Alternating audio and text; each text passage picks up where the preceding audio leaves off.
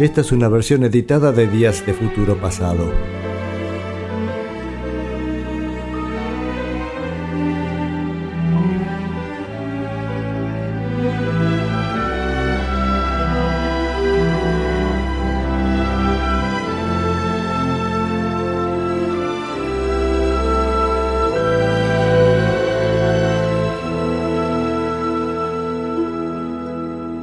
De hoy, cuento, vamos a ubicarnos un poquito en, situación.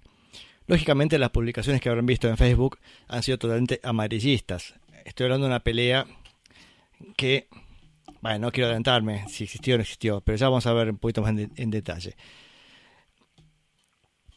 El tema con, con Carol Kay y James Emerson, que son las, los personajes centrales de este capítulo de hoy de Días de Futuro Pasado, es que ambos han sido bajistas y, digamos, sesionistas, o sea, han trabajado para un montón de otros músicos. O sea, no han hecho una carrera propia, sino que han sido eh, músicos contratados para acompañar a, a otros artistas.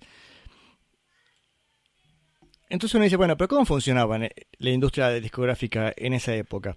Básicamente la industria discográfica era una gran industria justamente y mm, en una punta podemos decir que tenemos a los productores que son parte del sello discográfico que lo que hacían era conseguir artistas, muchas veces se relacionaban con representantes, bueno, y de paso era el intermediario entre el representante del artista y el sello discográfico para conseguir buenos contratos de grabación.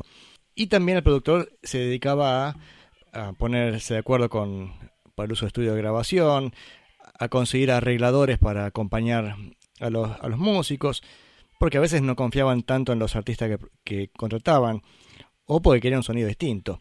Es más, a veces necesitaban más, bien una cara bonita y que apenas cante y el resto era trabajo de producción. Por supuesto el panorama es amplísimo y depende mucho de, de cada de cada artista, es una historia particular, ¿no? Pero ya hemos hablado en algún momento sobre los sellos discográficos Tamla Motown y Stax, que eran dos sellos básicamente de, música de música negra, música soul. En el caso de Tamla Motown era un sello que además se caracterizaba por tener infinitos hits. Era un sello que estaba muy atento, era casi, digamos, un sello apuntado, no digo al- mercado blanco, pero quería quedar bien con el mercado blanco, sí que eran, eran gente muy prolijita, este, bien arreglados. En cambio el sello Stax era un poco más, más crudo. Pero ahora no estamos hablando del sello Stax, vamos a centrarnos en el sello este, Tamla, Mo- Tamla Motown, que la característica era que decía, tenía hits por todos lados, básicamente porque tenían un funcionamiento muy, muy correcto. Tenían realmente, hacían este, muy bien las cosas para difundir sus artistas. El sello Motown ha sido fundado por Berry Gordy y era una máquina de hacer hits. Y como era un sello de Detroit, la cuna automotriz de Estados Unidos, digamos que tenían bien aceitado el concepto de cadena de producción. Entonces cada uno cumplía su rol dentro de, todo ese proceso hasta llegar a, sacar una grabación y, y mandarla. El caso es que entre tantos elementos que producen la música estaban los músicos. Y los músicos eran como una partecita más de toda esta cadena. Entonces normalmente no se acreditaba quiénes eran los que tocaban en, en cada canción. Es más, tal vez si lo hubieran dicho, este, casi que, digamos, daría un poquito de vergüenza pensar que tantos artistas distintos eran acompañados por los mismos músicos. Ya hemos hablado muchas veces de la Breaking Crew, que era la, el grupo de sesionistas estrella de Los Ángeles. Y bueno, Carol Kay, que es el otro personaje del día de hoy, grabó en 10.000 canciones. Así que imagínense. El tema es que como no se acreditó nunca quién tocaba en cada canción, hu- se originaron algunos conflictos. Y ahí empieza el tema, la pelea del siglo, la pelea que vamos a hablar hoy. Carol Kay se atribuye haber tocado el bajo en varios hits del sello Time La Motown, pero que su historia quedó descartada del sello. O sea, como que no importó su historia y ella eso le molestó. Por otro lado, los defensores de James Emerson, recordemos que James Emerson, el bajista, el otro lado del ring del día de hoy, había muerto en el 83. Él nació en el 36, murió en el 83 por el alcohol. muy alcohólico el hombre, lamentablemente. Carol Kay nació en el 35 y vive todavía. Bueno, el caso es que los defensores de James Emerson niegan la existencia de Carol Kay en el sello Tamla Motown y todos los méritos se lo atribuyen a James Emerson. Es más, el biógrafo de James Emerson se llama Alan Slutsky, la ve a Carol Kay como si fuera una usurpadora. Carol Kay alega que fue deliberadamente omitida en la historia de Tamla Motown, pero dice que grabó para las Supremes, Temptations, Four Tops, Stevie Wonder, Marvin Gaye, Tammy Terrell, Brenda Holloway, etc. O sea, los grandes números del sello. Pero por falta de evidencia, el debate se prolongó por mucho tiempo. Y acá yo encontré un artículo escrito por una persona llamada Brian Wright, que hizo esta investigación y descubrió que hay al menos 175 canciones documentadas como Carol Kay como bajista. Cinco canciones al menos entraron en el top 40, o sea, el top 40. Así que la historia parece no ser exacta en ningún extremo. El tema está, como suele ser habitual, eh, más, más sensato está en el medio, ¿no? El caso que mm, decía, en, el 59 nace Tamla Motown eh, y fabrican hits uno tras otro. Por ejemplo, en el 64 Tamla Motown pone cinco números unos consecutivos con las Supremes, con las canciones Where Did Our Love Go, Baby Love, Come See About Me, Stop in the Name of Love, Black y Back in My Arms Again.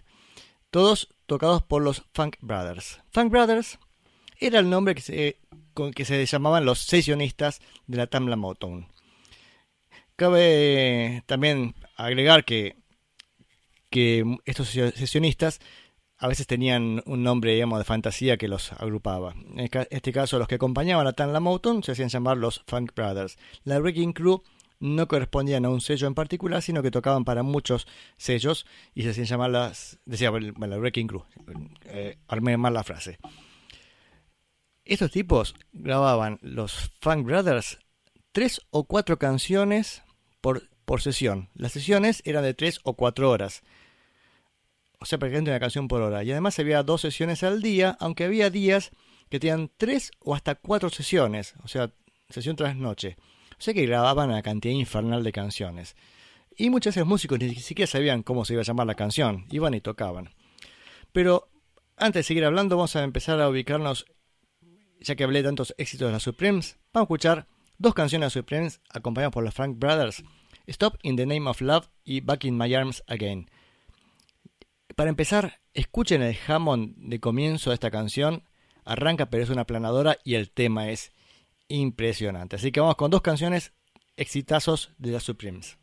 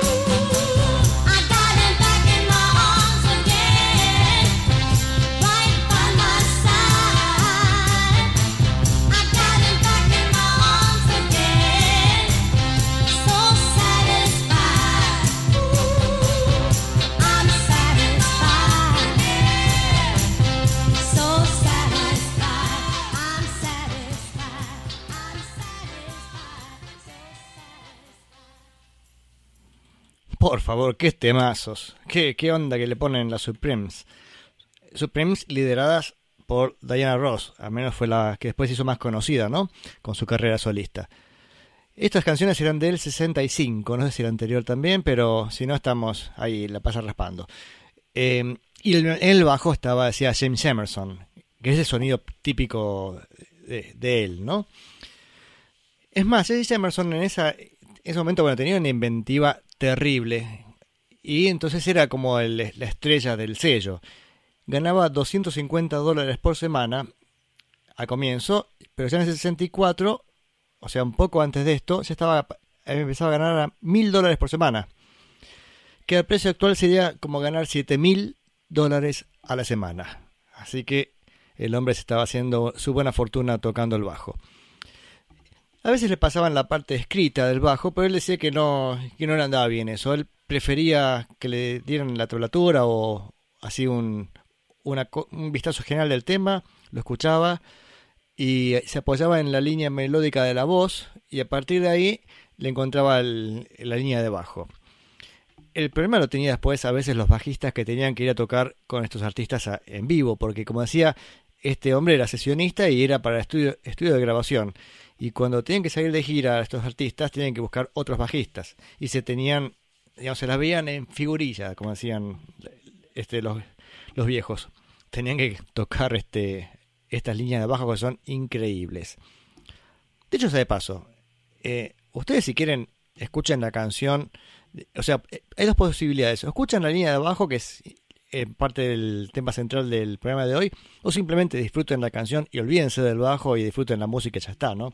Pero vieron que a veces en Día de Futuro Pasado somos un poco así como obsesivos. Bueno, eh, decía cómo trabajaba James Emerson componiendo las líneas de bajo a partir de la melodía de la voz, muchas veces. Y trabajaba muy bien con un baterista llamado Benny Papacita Benjamin. Papacita, sí.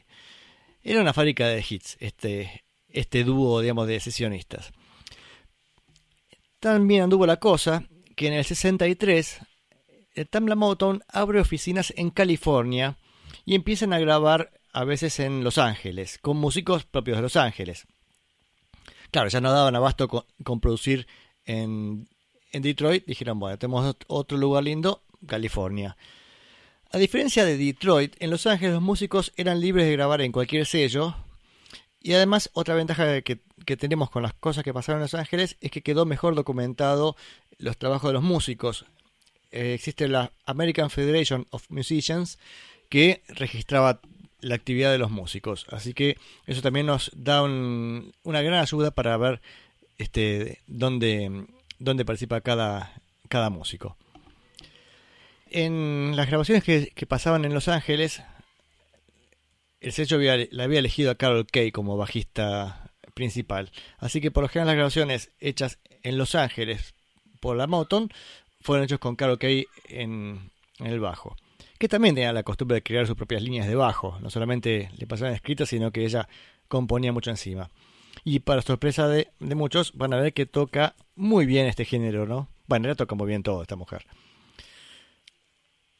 Comparando nuevamente los dos lados del ring, tenemos a Carol Kay y a James Emerson.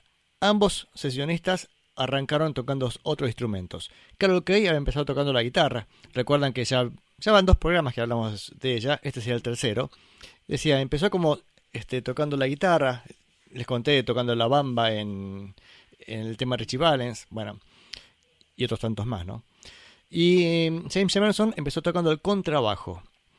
Y ambos se consideraban a sí mismos músicos de jazz y consideraban al pop poco interesante, pero que les daba de comer. Ya otro día me quejé este, de esa conducta este, de mal agradecida, pero bueno, es un chiste, ¿eh? Todo bien, Carol, todo bien, James. Este, mm, igual, digo, hacían, decía músico de jazz y que poco interesante el pop. Y me parece que el, pop tocado de esta manera es terriblemente interesante. Pero bueno. Volviendo al, punto de la controversia, la pelea entre estas dos personas, es que para la historia de la Motown, Carol Kay no existe y James Emerson tiene un lugar de privilegio. Pero entonces ahora es cuestión de demostrar dónde estuvo Carol Kay. Porque hasta ahora escuchamos un par de canciones dónde estuvo James Emerson. ¿Por qué se apareció la historia este, de la moto un Carol Kay? Bueno, uno podría pensar en eh, una, una, cuestión puede ser de género, tal vez por ser mujer, este, pero no porque parece que el Tam Moto tenía mujeres en cargos jerárquicos importantes. Creo que la hermana de Gordy también era gerente en algún, o sea, tenía un rol importante en el sello, así que había muchas mujeres. Y cuestión de raza tampoco, porque también dentro de, de Tamlamoto trabajaban un montón de, gente blanca, así que no parece ser ese el motivo. Em, acá hay unas opciones, es que un tema importante es la falta de información, o sea, el, hecho que no se dijera quiénes eran los sesionistas, eh, bueno, hizo que creciera toda una mitología alrededor de James Emerson mitología que, empieza a surgir después de su muerte. ¿eh? En ese momento todavía nadie, nadie, lo conocía. Y también está otra posibilidad es que haya una versión simplificada de la historia. A veces es más fácil pensar en un bajista y dejar de pensar que hay, hay varios. Entonces, a veces este, cuando uno empieza a hacer historia dice, bueno, mira, todo lo grabó en Emerson y listo. Pero no fue así. La cuestión, donde empieza acá la controversia, es que en el 71, recordemos, James Emerson estaba en vida porque, como dijimos, murió en el 83. Eh, Carol Kay publicó un libro, un método de bajo llamado Electric Bass Lines número 4, este, que incluía líneas de bajo como propias. Por ejemplo, Back in My Arms, la que escuchamos recién. Vieron la, la, de recién, la última canción. Que, es, que ya les dije que toca James Emerson, pero bueno, ella se dijo como que era de ella. Marvin Gaye y Tammy Terrell, eh, la canción If I Could Build My Whole World Around You, eh, ¿qué vamos a escuchar ahora? Este, o las canciones de Brenda, Holloway, You Made... Bueno, no importan los nombres, porque vamos a ir a la música. Vamos a escuchar dos que, que Carol Kay dice que son sus líneas de bajo. ¿Pero son o no son? Bueno, las canciones son. Ahora sí los digo. Marvin Gaye y Tammy Terrell con If I Could Build My Whole World Around You y Stevie Wonder con la canción I Was Made to Love Her, que esa tiene una línea de bajo impresionante. Pero ya les voy adelantando, este, este es James Emerson, ¿eh?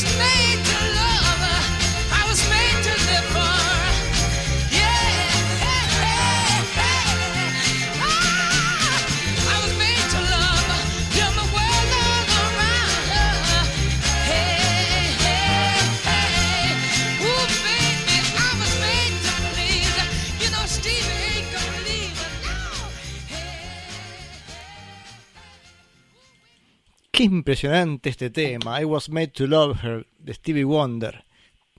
Qué, onda tiene ese bajo, es impresionante. Y antes, eh, Marvin Gaye y Tammy, y Tammy Terrell haciendo If I Could Build My Whole World Around You. Si pudiera construir todo mi mundo alrededor tuyo. Y tenemos mensajes. A ver, Rubén, acá me hace llegar los saludos este, de Gabriel Cifarelli. Dice que escucha el programa, así que le mando yo un saludo a él. Gracias por escuchar. También tenemos este. Mm, acá también Gabriel Ravarini, que es el que tiene el programa los miércoles. Ya voy a hablar también del, programa La Neurona Nocturna. Que dice. Tremendo el grupo de ese tema, sí, impresionante. Que no llegó al número uno porque estaba Light My Fires de los Doors y no lo bajo por nada a veces también la historia tiene esas, no sé si es injusticias, ¿no? Porque también Light My Fire es un tema y tiene, su mérito, ¿no? Pero bueno, a veces pasa, que pobres, todos quieren llegar al número uno, pero no todos pueden llegar al mismo momento. Capaz que publicas el tema dos semanas después y sí. Y que bueno, respecto a I Was Made to Love Her, también me recuerda que está la versión de los Beach Boys que es buenísima y respeta muchísimo la línea de bajo, pero no me acuerdo quién es el bajista de la versión de los Beach Boys, porque parece que es un, también es, un sesionista, me parece que lo termina grabando. El disco Wild Honey. Wild Honey creo es de 68, si no me equivoco. Este, bueno, cualquier cosa ahí confirmamos.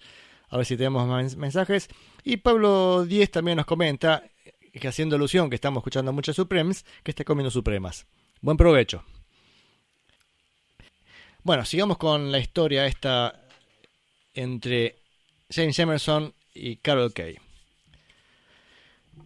Alan Slatsky, que dije que era el biógrafo de James Emerson, también publicó su libro con su método de bajo. También su libro llamado Standing in the Shadow of Motown, libro que sale en el 89, basándose en testimonios de ex sesionistas, al menos los que quedaron vivos porque ya han pasado muchos años, y atribuye todo el mérito a James Emerson, lo que hizo que Carol Kay finalmente lo demandara en el 99 por dañar su reputación.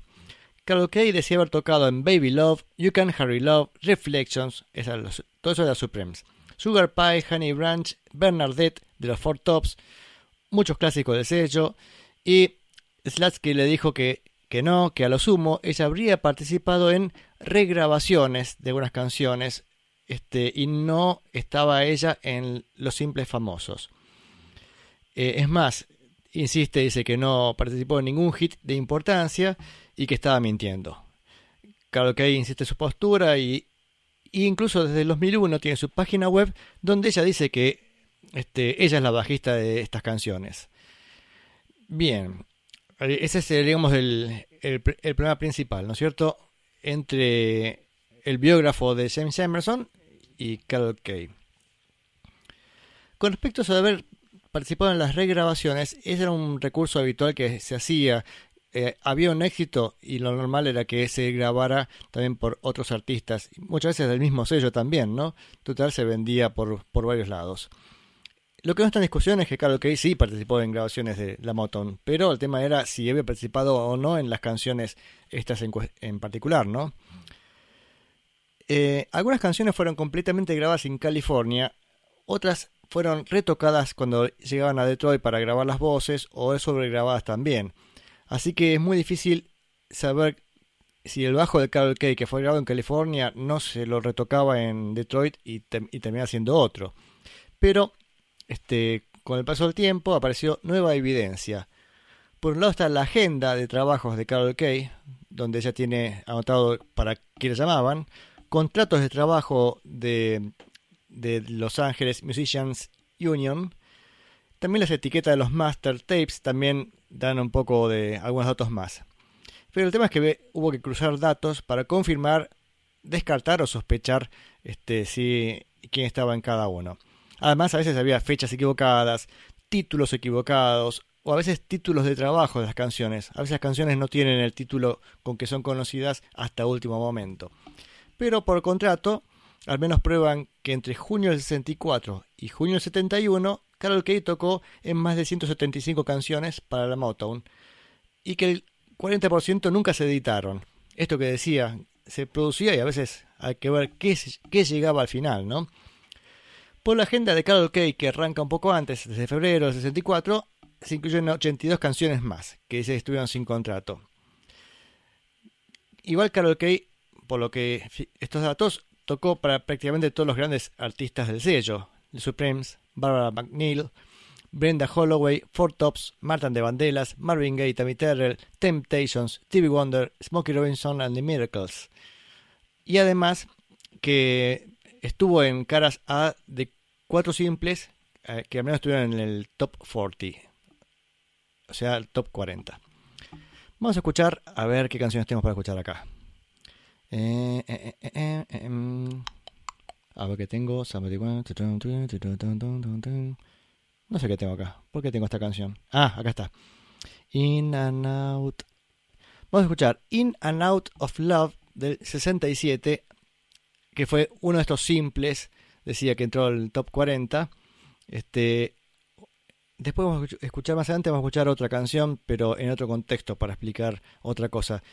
O sea, la canción de Marta de Bandelas, I'm Ready for Love, la vamos a escuchar más adelante en el programa, que también fue uno de estos simples eh, famosos y mm, exitosos. Y otra, y a escuchar, no, una ahora de, de estas. Eh, In and Out of Love por The Supremes. Después vemos cómo seguimos.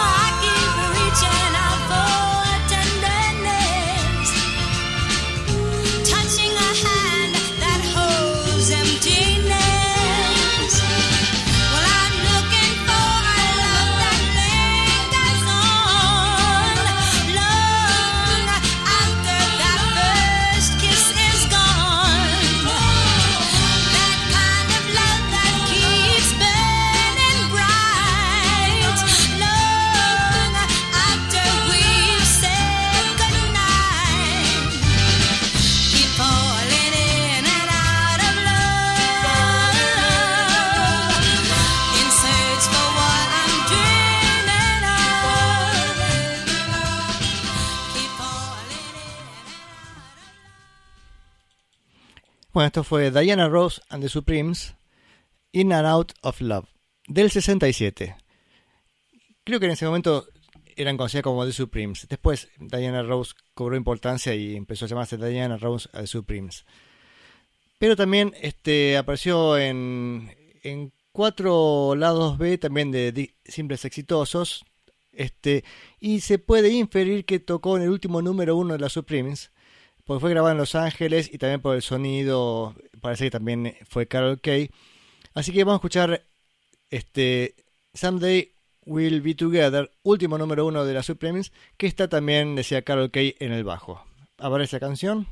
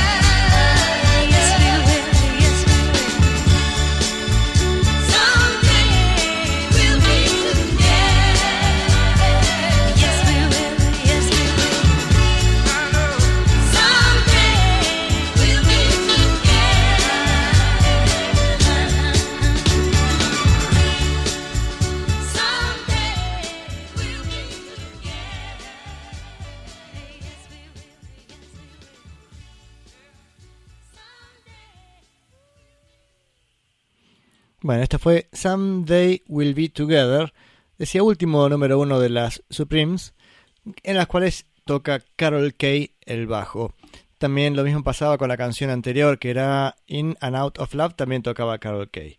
Eh, tengo, tengo algunos mensajes. Este, Juan le manda saludos a esta gente que dice, ah, mira, dice, bueno, hay unos comentarios previos, dice, menospreciaban el pop, pero después se quieren colgar los laureles de los temas. Sí, sí, sí, sí. Es así. Después tenemos este Rubén que le manda saludos a Lobo Pratzel, que es un amigo alemán, amigo de él, este, que vive en Cataluña y que dice que nos oye también este, a la distancia. Que es alemán, decía, y que tocaba rock progresivo en Alemania a comienzos de los 70. Qué interesante. Bien. Sigamos con este programa dedicado a Carol Kay y a James Emerson. Yo los puse en un ring, pero realmente nunca hubo una pelea. Esto es, esto es de amarillismo puro en realidad. Ustedes saben cómo funciona la publicidad, ¿no? Esto es para. es engañoso para engancharlos. Así tengo esta cantidad infernal de oyentes que tengo. Justamente lo consigo mintiéndoles y poniendo estas cosas como si fuera este intrusos, real, ese tipo de cosas. Esos programas de televisión donde se pelea todo el mundo. Bueno, acá los hice pelear a Carol Kay y a James Emerson para que la gente escuche mi programa. ¿En qué estaba? A ver, bueno, el tema es que sí es seguro que Carol Kay aparece al menos en 17 discos que también fueron hits. Uno es I Heard a Symphony de la Supremes, también A Go Go del 66 de la Supremes, eh, The Supreme Sings Hola y Holland, aunque este debe ser compartido, pues ese disco es una recopilación y hay de todo un poco. También el disco de Diana Rosa de Supremes, Join the Temptations, Mira qué curioso, un disco de The Supremes con The Temptations del 68. También el disco On Broadway de los Four Tops. The Supremes sings Rogers and Hart. The Temptations in a, in a Mellow Mood. Supremes y Temptations on Broadway. O sea que vemos que con Supremes tocaron, tocó muchísimo esta mujer. Entonces estos contratos que estoy mencionando contradicen el argumento de Slutsky, que ya tocó ese en estas canciones, pero que eran regrabaciones, bla, bla, bla, bla. Dice, pero igual estos contratos no corroboran algunos temas que Carol Kay se atribuye. Ahí está el tema. Los, los contratos revelan que seis de estas canciones fueron regrabaciones. A ver, ejemplo. I Can't Help, Myself de The Four Tops en el 65. En realidad, ella tocó para la versión de The Supremes del disco este, agogó. Bueno, si somos bien intencionados, podemos pensar que Carol Kay se confundió pensando en que ella estaba en la otra versión. Recuerden que les digo que muchas veces grababan sin saber a quién iba a parar esas grabaciones. Entonces, por ahí, para ella, ella había grabado esa canción, pero no es la versión, decía la, la no sé si sería importante, no tal vez la que tuvo más éxito. Este, pero decía esta práctica de, regrabar canciones era una práctica habitual de todos ellos. Así vendían ambas versiones, además cobraban por distintas fuentes. Había, el negocio funcionaba de esa manera. También hay canciones que tiene, hay poca evidencia de que Carol que haya sido que las haya tocado. Brian Holland, uno de estos autores, muchos recordarán por Holland Dossier y Holland Jr., que han compuesto infinidad de canciones, creo que Please Mr. Postman, que graba los Beatles, es de ellos, si no me equivoco, decía, era testigo que, que es James Emerson el que toca en Bernadette, Reach Out, I Can't Help Myself, You Keep Me Hanging On, Standing in the Shadow of Love, Reflections, Baby Love, Back in My Arms Again, Come See About Me, You Can't Hurry Love, I Was Made to Love Her. Bueno, el tipo las vio, así que dice, esta, esta no fue, no fueron las Supremes. Eh, pero no fue, no fue Carol Kay, fue James Emerson. Así que vamos a escuchar las canciones que este hombre dice que, que fue James Emerson. Y además ya se van a empezar a dar cuenta enseguida de estilo. James Emerson tiene una creatividad infernal y un swing increíble. No digo que no lo tenga Carol Kay. Después vamos a escuchar las canciones de Carol Kay donde también nos damos cuenta que la mina es regrosa, sabe mucho lo que hace pero esta creatividad que tiene James Emerson es increíble. Así que vamos a escuchar cuatro canciones de corrido, así voy, me sirvo un vinito porque estoy pasando de 10 con este programa. Me encanta la música. Acá estoy bailando en el estudio Mochín Marafiotti. Así que los dejo con este James Emerson acompañando las Four Tops, las Supremes y después Four Tops de vuelta. Bueno, ya se dan cuenta quién es cada uno.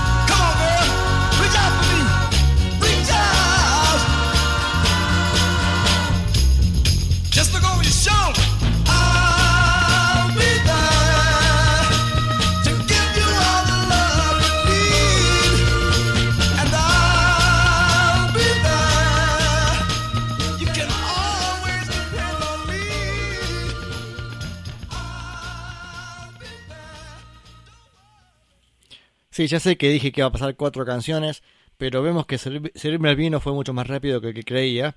Y quería hacer una introducción para decirles que estas dos canciones, Bernadette y Reach Out, I'll Be There, son muy parecidas. Reach Out, I'll Be There fue la fue primera. Y ante el éxito de esa canción, los Four Tops grabaron Bernadette, este, que también es muy parecida. Parece que fuera Reach Out, pero con las partes este, alteradas, ¿no? Como si fueran las desordenamos y vamos de vuelta con, una canción nueva. Vamos este, con dos canciones más que también tiene a James Emerson en bajo. Otras dos canciones increíbles, impresionantes. Espero que estén bailando como yo acá. You Keep Me Hanging On por The Supremes. Y nuevamente los Four Tops con Standing in the, in the Shadow of... Perdón, Standing in the Shadows... sombras, Shadows of Love de Servino.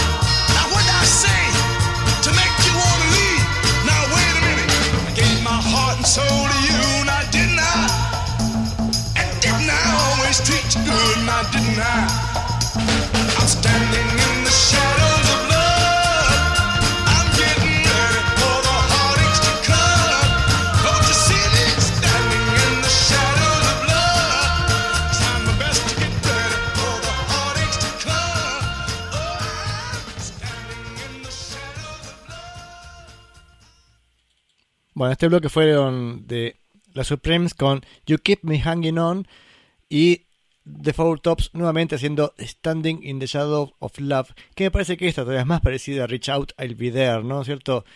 Parece que el éxito funcionó y dijeron, saquemos canciones que funcionan, ya está.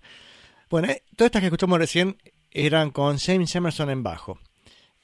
Eh, igual ahora todavía vamos a hacer justicia a Carol Kay porque todavía falta este, eh, algunas cosas de ellas muy interesantes. ¿Qué iba a decir de Carol Kay?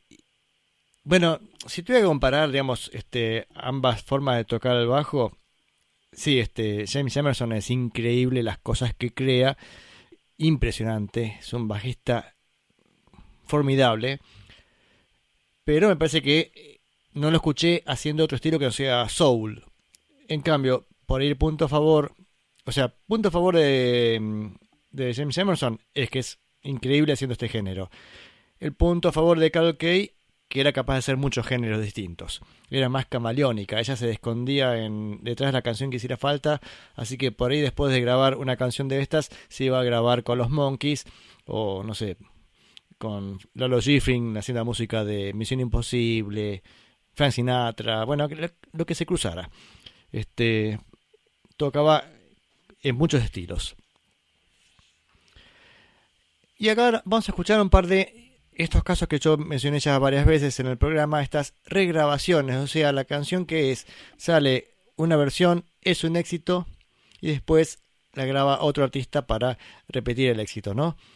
Y de paso está bueno porque vamos a poder comparar eh, en una misma canción el toque de uno y de otro. Así que vamos a empezar con una canción que se llama, a ver, ya les digo, tiki tiki tiki, acá está. I second that, that emotion. Así que segundo esa emoción. Second that emotion. Bueno, ya la voy a traducir mejor. Vamos a escuchar la versión original, que es la de Smokey Robinson and the Miracles. Y después vamos a escuchar la versión que grabó Diana Rose and the Supremes. Así que vamos a escuchar la misma canción, ¿eh? dos versiones. Primera la versión de Smokey Robinson y después a continuación la versión de Diana Rose. La primera tocada por James Emerson en bajo y la segunda tocada por Carol Kay.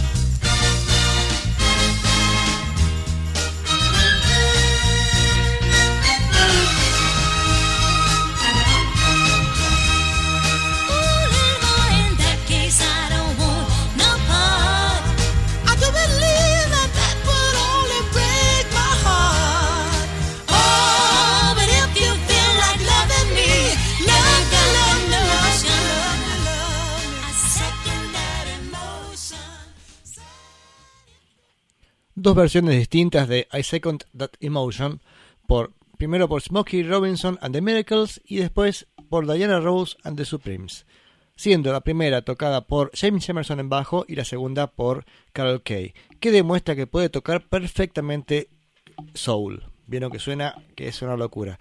Me gustaría saber quién era el baterista acá. Me, me- jugaría por Earl Palmer, pero a ver si lo... Bueno, no se confundan, ¿eh? no hablo de no hablo del de Emerson Lake and Palmer, no nada que ver. Earl Palmer era un sesionista de Los Ángeles que me parece que podría andar perfectamente para este estilo. Bueno, se nota que la canción de Diana, Diana Rose tenía mucha mayor producción que la de Smokey Robinson, pero tuvo la contra de ser grabada después. Vamos a escuchar otro caso más donde hay dos versiones. Este caso debe ser inverso porque me parece que la, la versión original, que la segunda que vamos a escuchar, es tan buena que no puede empezar el bloque. Tiene que cerrar el bloque porque es una locura esa canción. La canción en cuestión es Ain't No Mountain High Enough. No hay montaña lo suficientemente alta. Primero vamos a escuchar la versión de Diana Rose, que es la regrabación de la canción original, que decía, esta, esta primera que vamos a escuchar por Diana Rose es con Carol Kay en bajo. Pero después la versión que vamos a escuchar, que es por Marvin Gaye y Tammy Terrell, es insuperable y con el bajo de James Emerson. Qué locura, qué temazo.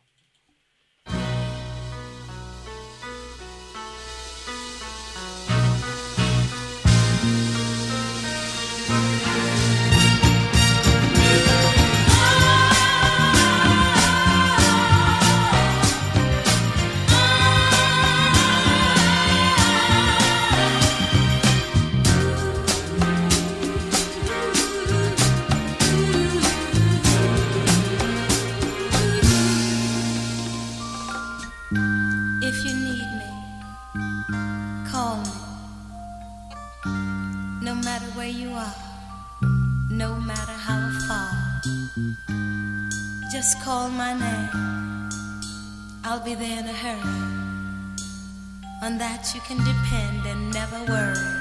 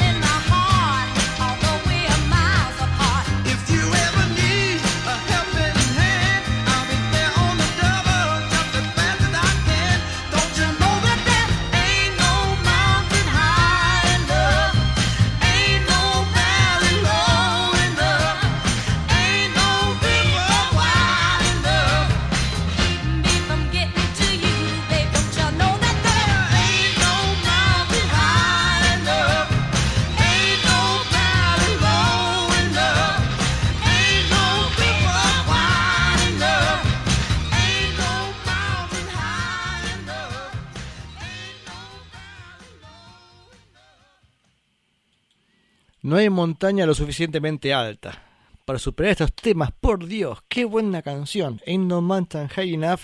Y en esta versión de Marvin Gaye con Tammy Terrell, impresionante. Digo, una chispita y me prendo fuego. ¿eh? Es una cosa. Qué bien. Acá también este Juan comenta qué tremendos temas. Y gente escuchando los ñoños de los Beatles, así bromeando, ¿no? Sí, la verdad es que tenía una onda, el soul, impresionante. Bueno, pudimos escuchar que al menos, si bien la versión de Diana Rose es un poquito más aburrida a veces porque tiene ese, toda esa introducción que a mí me dice poco, al menos musicalmente Carol Kay se defiende sobradamente dentro del género. Está bien, está haciendo mucho del trabajo al estilo James Emerson, ¿no? Pero bueno, entiende bien el género y lo hace que es una maravilla. Y bueno, y la versión de recién es una locura. Una locura este James Emerson, este bajista impresionante. Noche de bajistas y noche de soul. Vamos con otro caso más de, de dos versiones de la misma canción. Después creo ya no, no vamos a hacer este, esta repetición de canciones, pero vamos a escuchar primero la regrabación, o sea, la versión posterior, o sea, invertimos el orden. Vamos a empezar con Diana Rose haciendo You're All I Need to Get By. Y después la versión de esta misma canción, pero la original, que también fue por Marvin Gaye y Tammy Terrell. Tammy Terrell. O sea, la primera, Diana Rose con Carol Kay en el bajo, y después la versión de Marvin Gaye y Tammy Terrell con James Emerson en el bajo.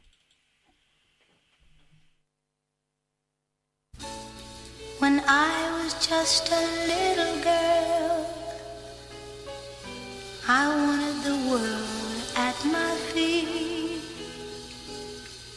Now all that's changed cause I have love, and now I do concede.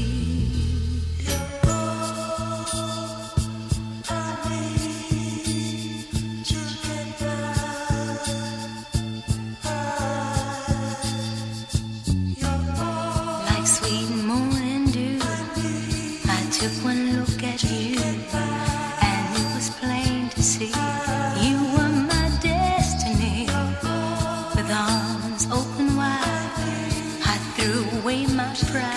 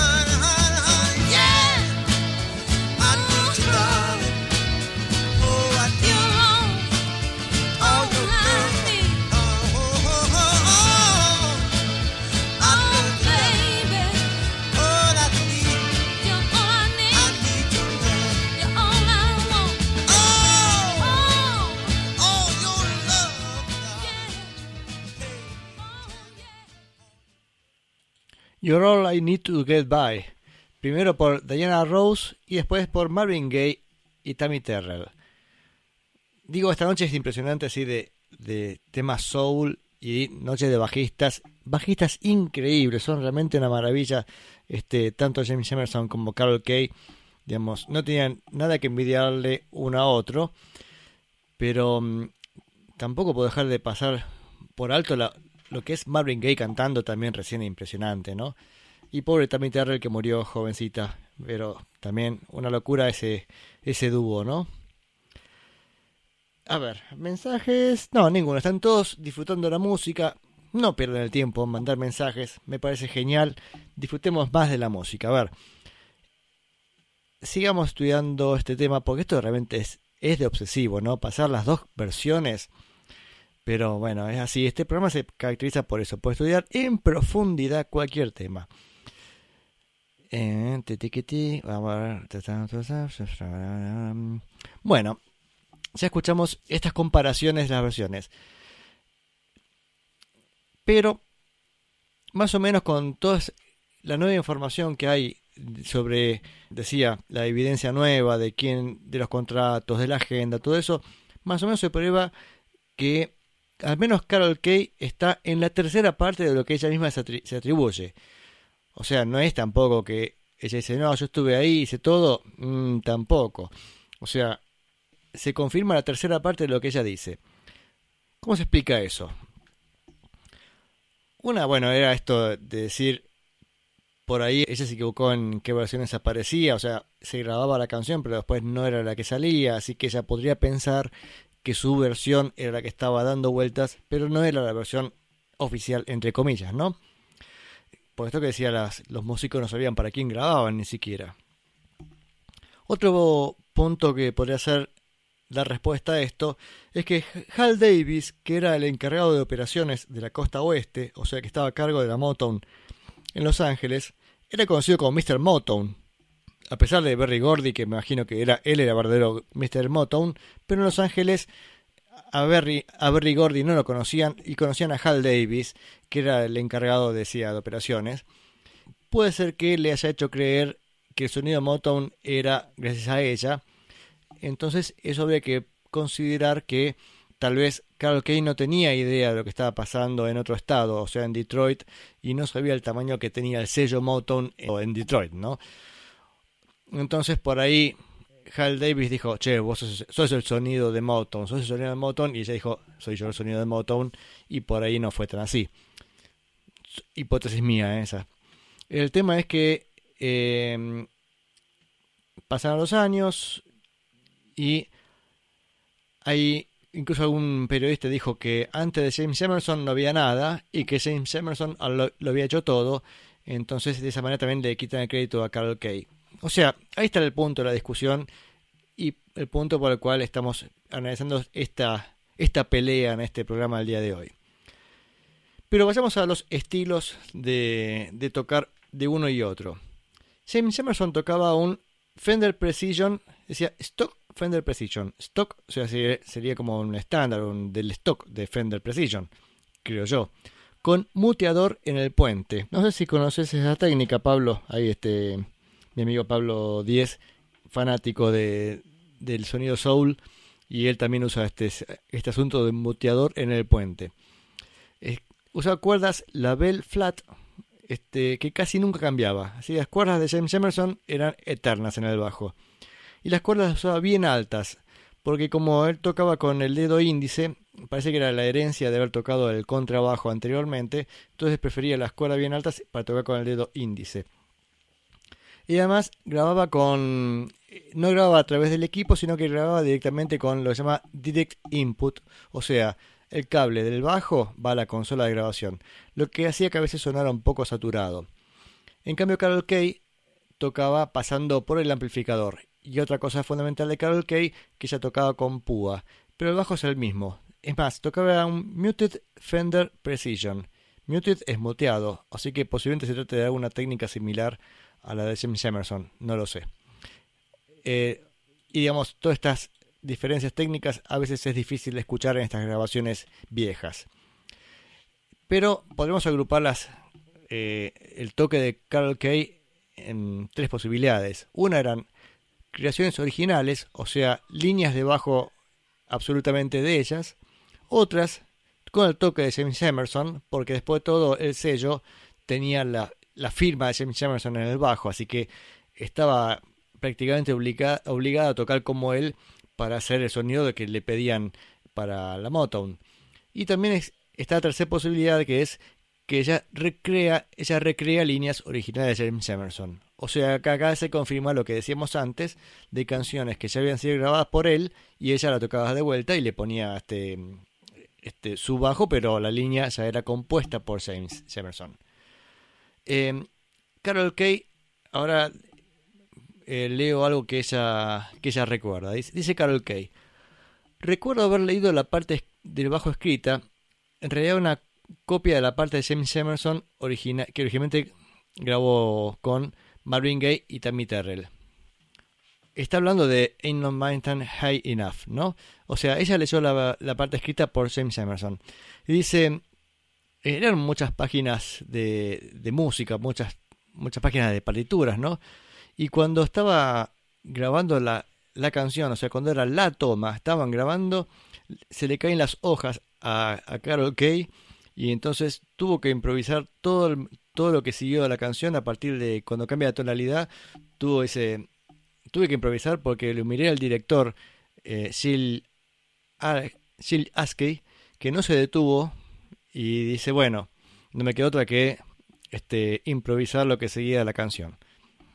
O sea, vamos una vez más, Carol Kay, digamos, conocía la obra de James Emerson, pero acá le pasaron la partitura, tocó y también improvisó obligada por la circunstancia. Fíjense la calidad de esta mujer que se le caen las partituras, igual el tema siguió, no se detuvo el director, dijo, bueno, arreglátela como puedas y no hubo ningún problema.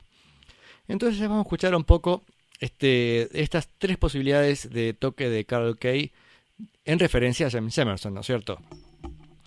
Primero vamos a escuchar, o sea, la canción en cuestión que vamos a analizar es I'm Ready for Love.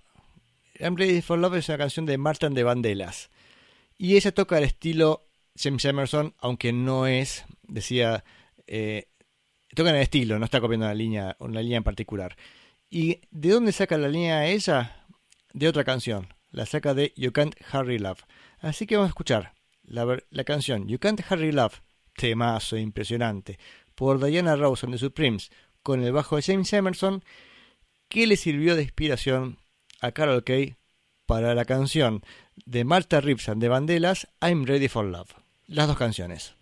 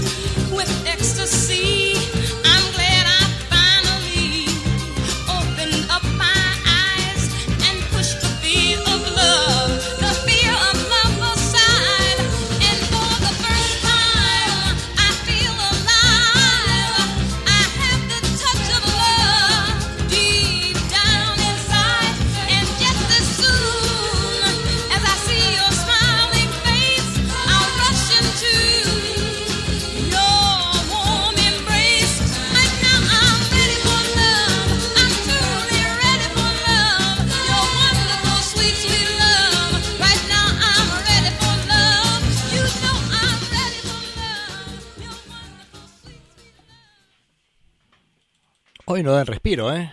Increíble, estas canciones son, tienen una energía.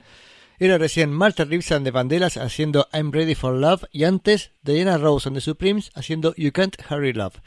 La primera con el bajo de James Emerson y la segunda con el bajo de Carol Kay en el estilo de la primera. Decía, también está la posibilidad de que Carol Kay compusiera su propia línea eh, de bajo. Entonces vamos a escuchar ahora la canción Em, you've made me so very happy. Me has hecho tan feliz. Por Brenda Holloway, donde la línea de abajo es creación propia de Carol Kay.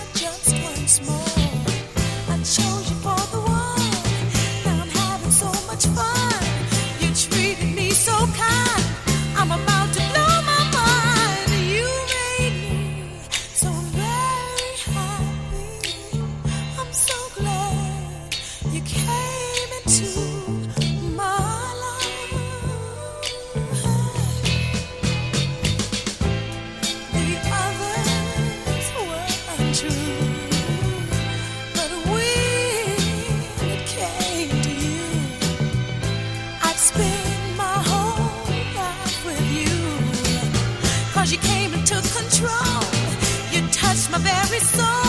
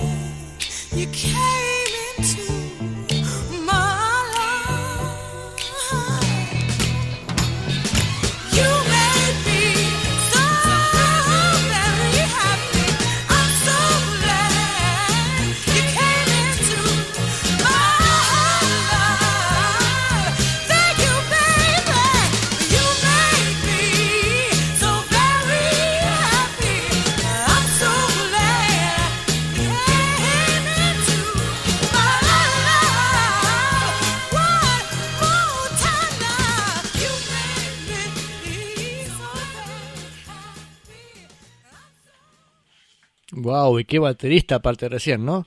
Era la canción de Brenda Holloway con You've Made Me So Very Happy. Escuchamos como también ella podía componer líneas de bajo muy adecuadas al sello Time Motown. Y ahora una comparación, ahora el caso, decía, el tercer caso que mencioné recién, que era, bla bla bla, bla esperen que lo busco acá. Decía, una canción que tenía una línea original compuesta por James Emerson y ella no hace ninguna referencia a la línea original y hace una versión propia. Así que vamos a escuchar la canción My Girl. Primero la original de Temptations. Si bien todo el mundo la conoce, así que no va a ser no va, no va a ser este difícil reconocer la canción. Iban a ver la línea original y van a ver como que la versión segunda, que es la de Smokey Robinson and the Miracles, con el bajo de Carol Kay, no tiene nada que ver la línea de bajo, es una línea totalmente nueva. Vamos con My Girl Temptations, con James Emerson en bajo y My Girl Smokey Robinson de and the Miracles, con Carol Kay en el bajo.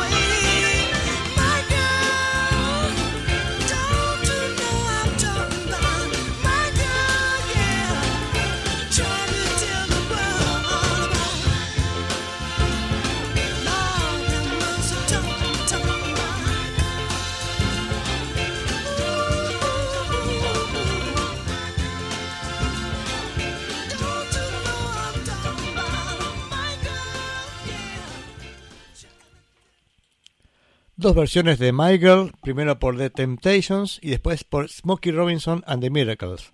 La primera del 64 y la segunda del 69. La primera con James Emerson en bajo y la segunda con Carol Kay.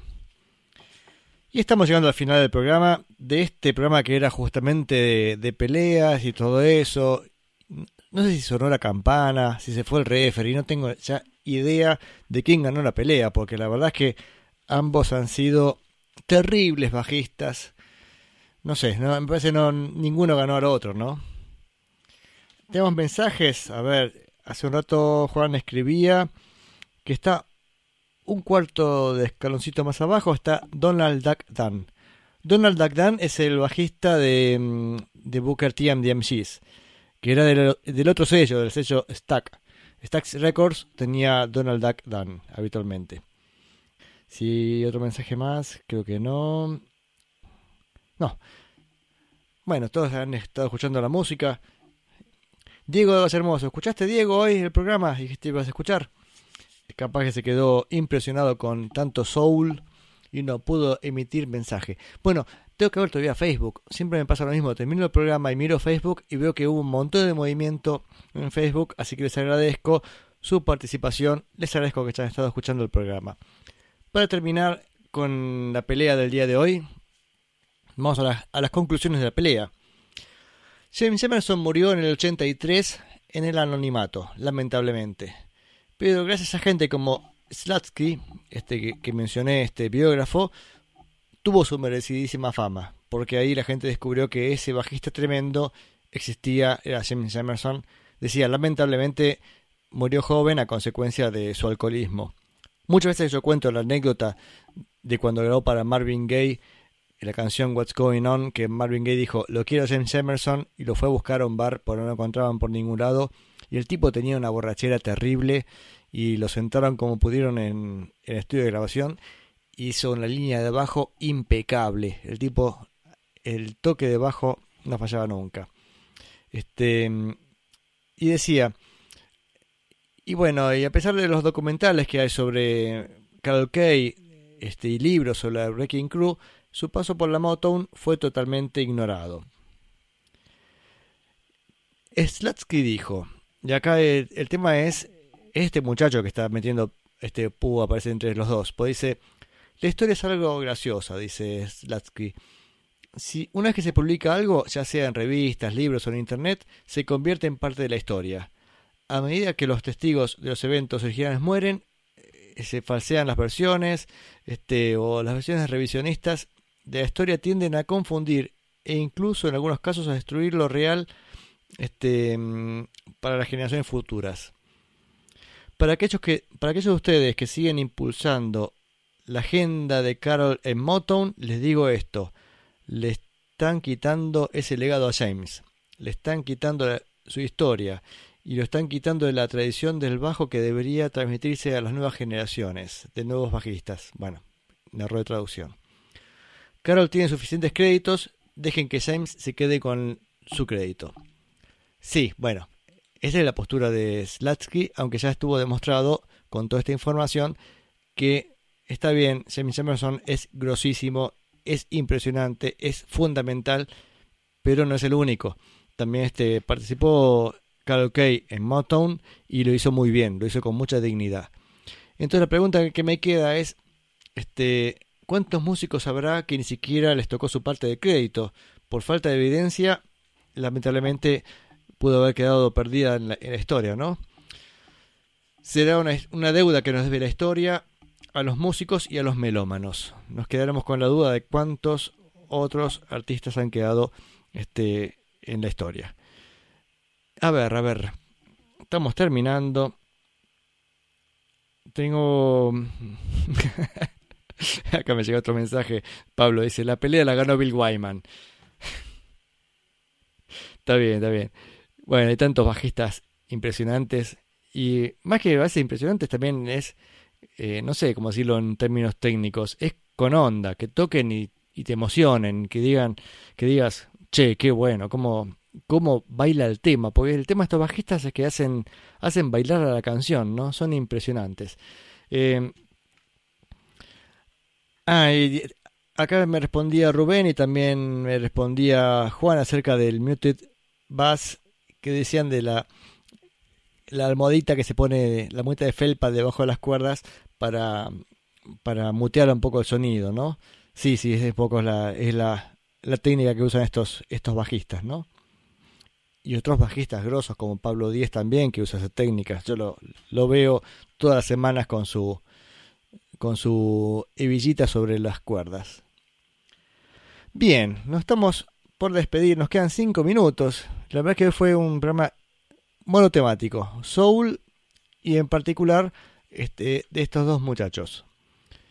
A ver, bueno, perdón, muchaches, muchacho y muchacha. Mucha muchacha. Fueron Carol Kay y James Emerson. Perdón, estoy buscando qué más pasar, porque ya me quedé sin música y me quedan cuatro minutos, o sea que tampoco demasiado. Vamos con alguna canción más de las Supremes, otro de tantos éxitos. Eh, esta la pasé ya. Sí, esta fue la primera. Eh, esta.